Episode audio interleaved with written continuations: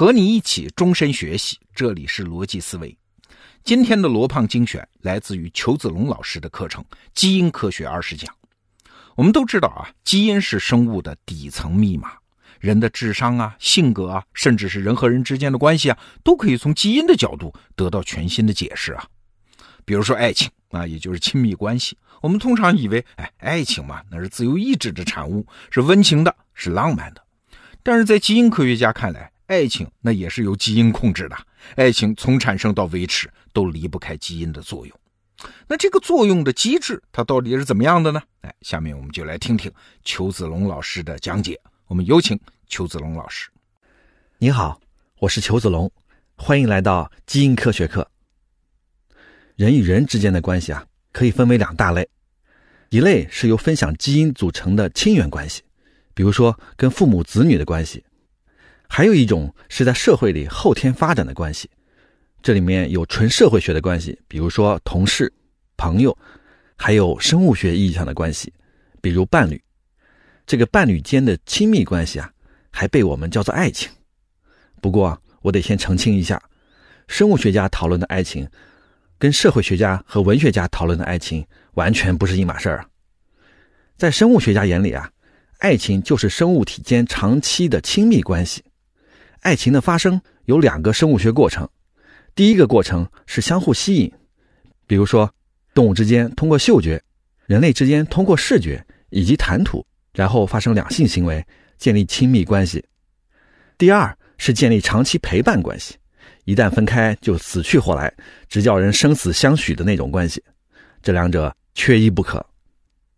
所以在生物学家眼里啊，一见钟情只是有可能发生爱情。后来怎么样？不知道。一夜情啊，因为没有长期陪伴，不是爱情。柏拉图式的精神恋爱，没有亲密接触，也不能算我们定义的爱情。这一讲，我们就来讨论一下：爱情与基因有关系吗？请注意我们的关键词啊。第一，亲密，这可以说是爱情的发生；第二，长期陪伴，这个是爱情的维系。那么这两个过程是基因决定的吗？关于一个现象是不是与基因有关，其实有一个很简单的判断方法：如果一个现象不是人类特有，其他生物也有，而且有生物学的目标，就很可能与基因有关。事实上，爱情就是这样的，不止人类有爱情，其他生物也有，而且爱情的生物学目标是繁衍后代，所以啊，我可以预测爱情是基因控制的。不过，光预测还不够，我们还得证明。怎么证明呢？拿人类做实验不太现实。我们得寻找其他有爱情的生物。一般的野生动物啊，不是一夫一妻制的，并没有爱情。这可能是因为在野外生存的话，食物匮乏，天敌随时会来。在这种艰苦的环境里，组成一对一的家庭对生存并不是十分有利。所以，我们看到绝大部分的动物都是以群居的形式，一起来觅食和抵御天敌，并没有一对一的长期亲密关系。幸运的是啊。草原上有一种田鼠有爱情，可以帮助我们研究。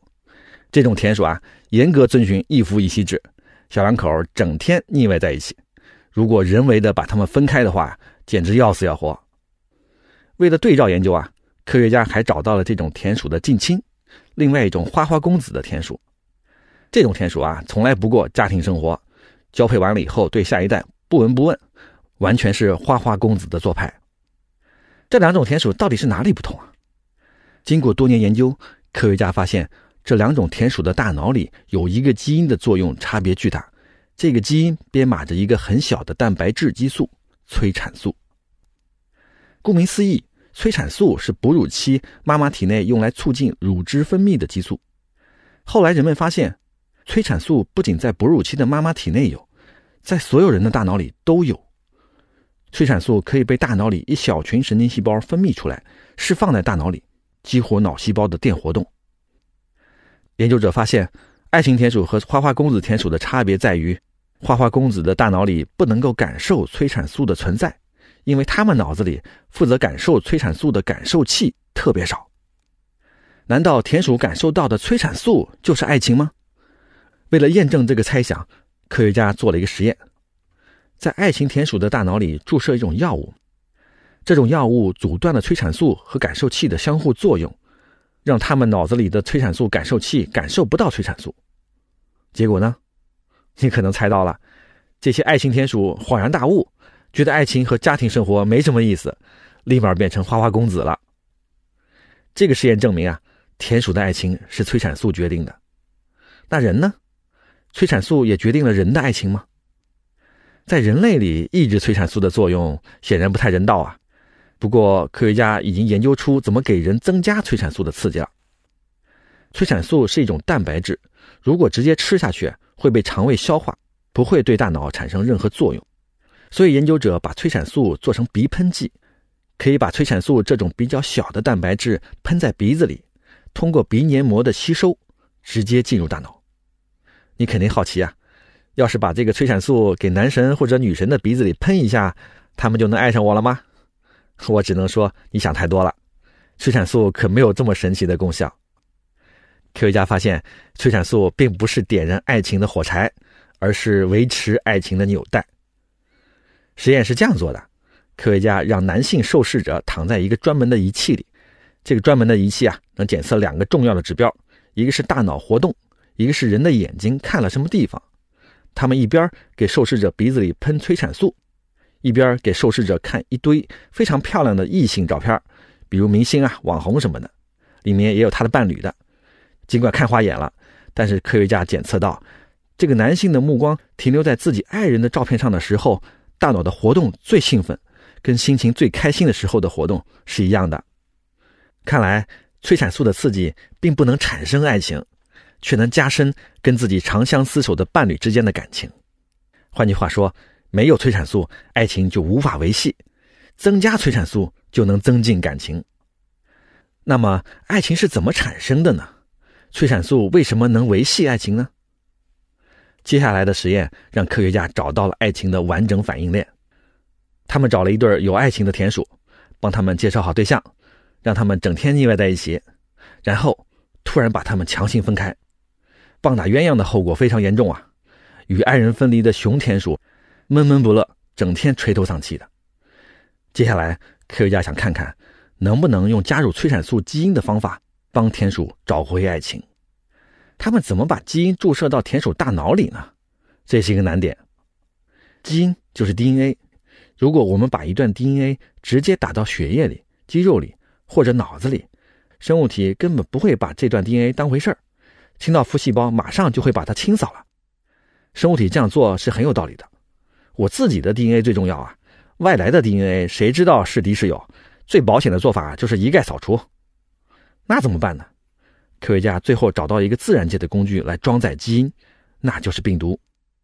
病毒会像快递打包一样，用蛋白质把自己的 DNA 包裹起来，不会被细胞清扫掉。当病毒接触到要入侵的细胞以后，这层包装蛋白质才会把细胞打开一个小口子，让病毒的 DNA 进去。就这样，科学家。把带着催产素基因的病毒注射到这个突然失去爱人的田鼠脑子里，这个人工给的催产素居然骗过了雄田鼠。尽管它还是一个田鼠在笼子里，但它误以为爱人回来了，马上开心了起来。其实替代了他爱人的只不过是他脑子里的催产素。这个实验的重中之重啊，是科学家发现催产素注射的地方很有讲究。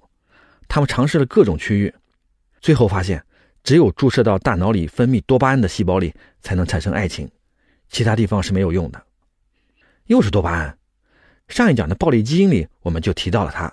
看来多巴胺不仅能让人冲动冒险，还能让人相信爱情。这个实验说明啊，催产素带来爱情的本质是通过促进了多巴胺的释放，让我们愉悦开心。为什么多巴胺能让我们开心呢？我来简单解释一下，它是大脑里一类被叫做神经调质的物质。用来调节神经的活性，简单理解啊，就是用来让神经细胞的活性更高、更兴奋。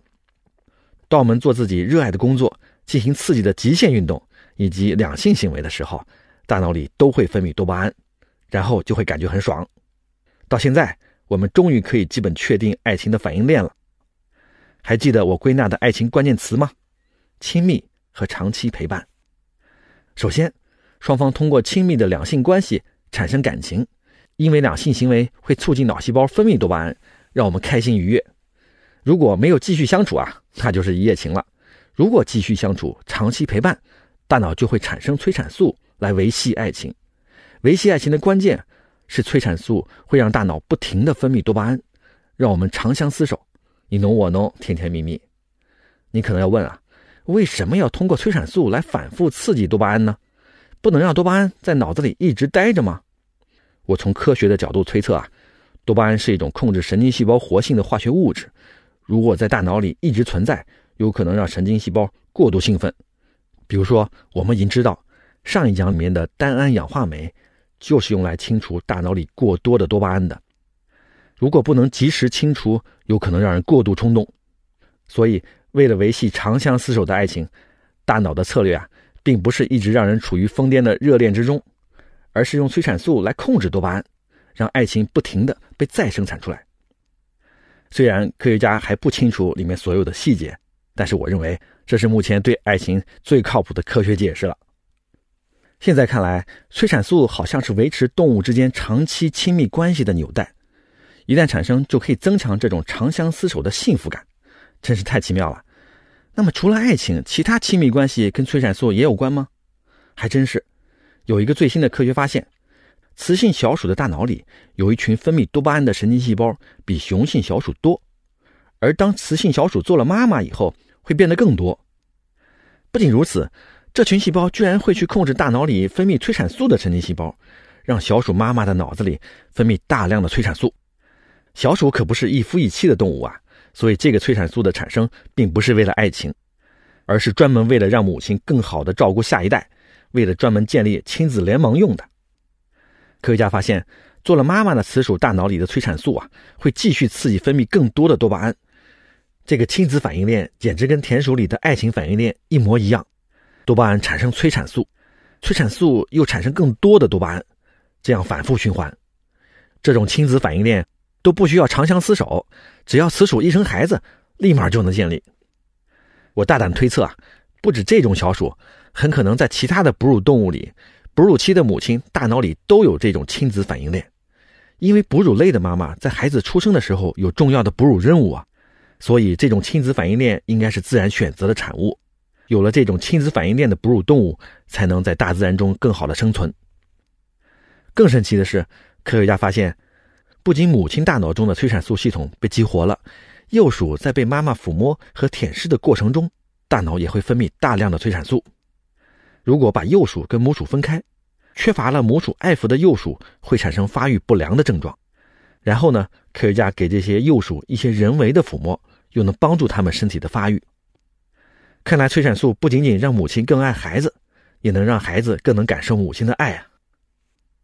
总结一下：第一，爱情是由催产素基因控制的；第二，爱情的完整反应链包括亲密和长期陪伴两个部分，第一部分产生多巴胺，第二部分产生催产素，之后催产素又会持续激活大脑。分泌多巴胺，产生正反馈，建立牢固的亲密关系。第三，除了爱情，亲子关系也需要催产素。催产素能够帮助雌性动物建立起对孩子无私的爱，也能够帮助幼年动物感受母亲的爱，健康成长。最后，我给你留一道思考题：你能不能从进化的角度想一下，为什么人类是所有动物里爱情表现最明显的物种呢？欢迎在留言区跟我互动。好，内容听完了，我是罗胖。裘子龙老师是中科院的高级研究员，神经科学国家重点实验室的副主任，是中国基因科学领域的带头人。我们请他来得到开设这么一门课程，是希望把基因科学这门越来越重要的学科，系统的，哎，更重要的是通透的介绍给你。这门课程有一个副标题，叫“彻底搞懂你自己”。确实啊，我们只有先搞懂了自己，搞懂了基因的规律和奥秘，才有可能跨越出去，看清我们所在的真实世界。好，现在你到得到 APP 的首页搜索“基因”两个字，就可以看到邱子龙老师的《基因科学二十讲》这门课程，推荐你加入学习。好，罗胖精选，咱们明天见。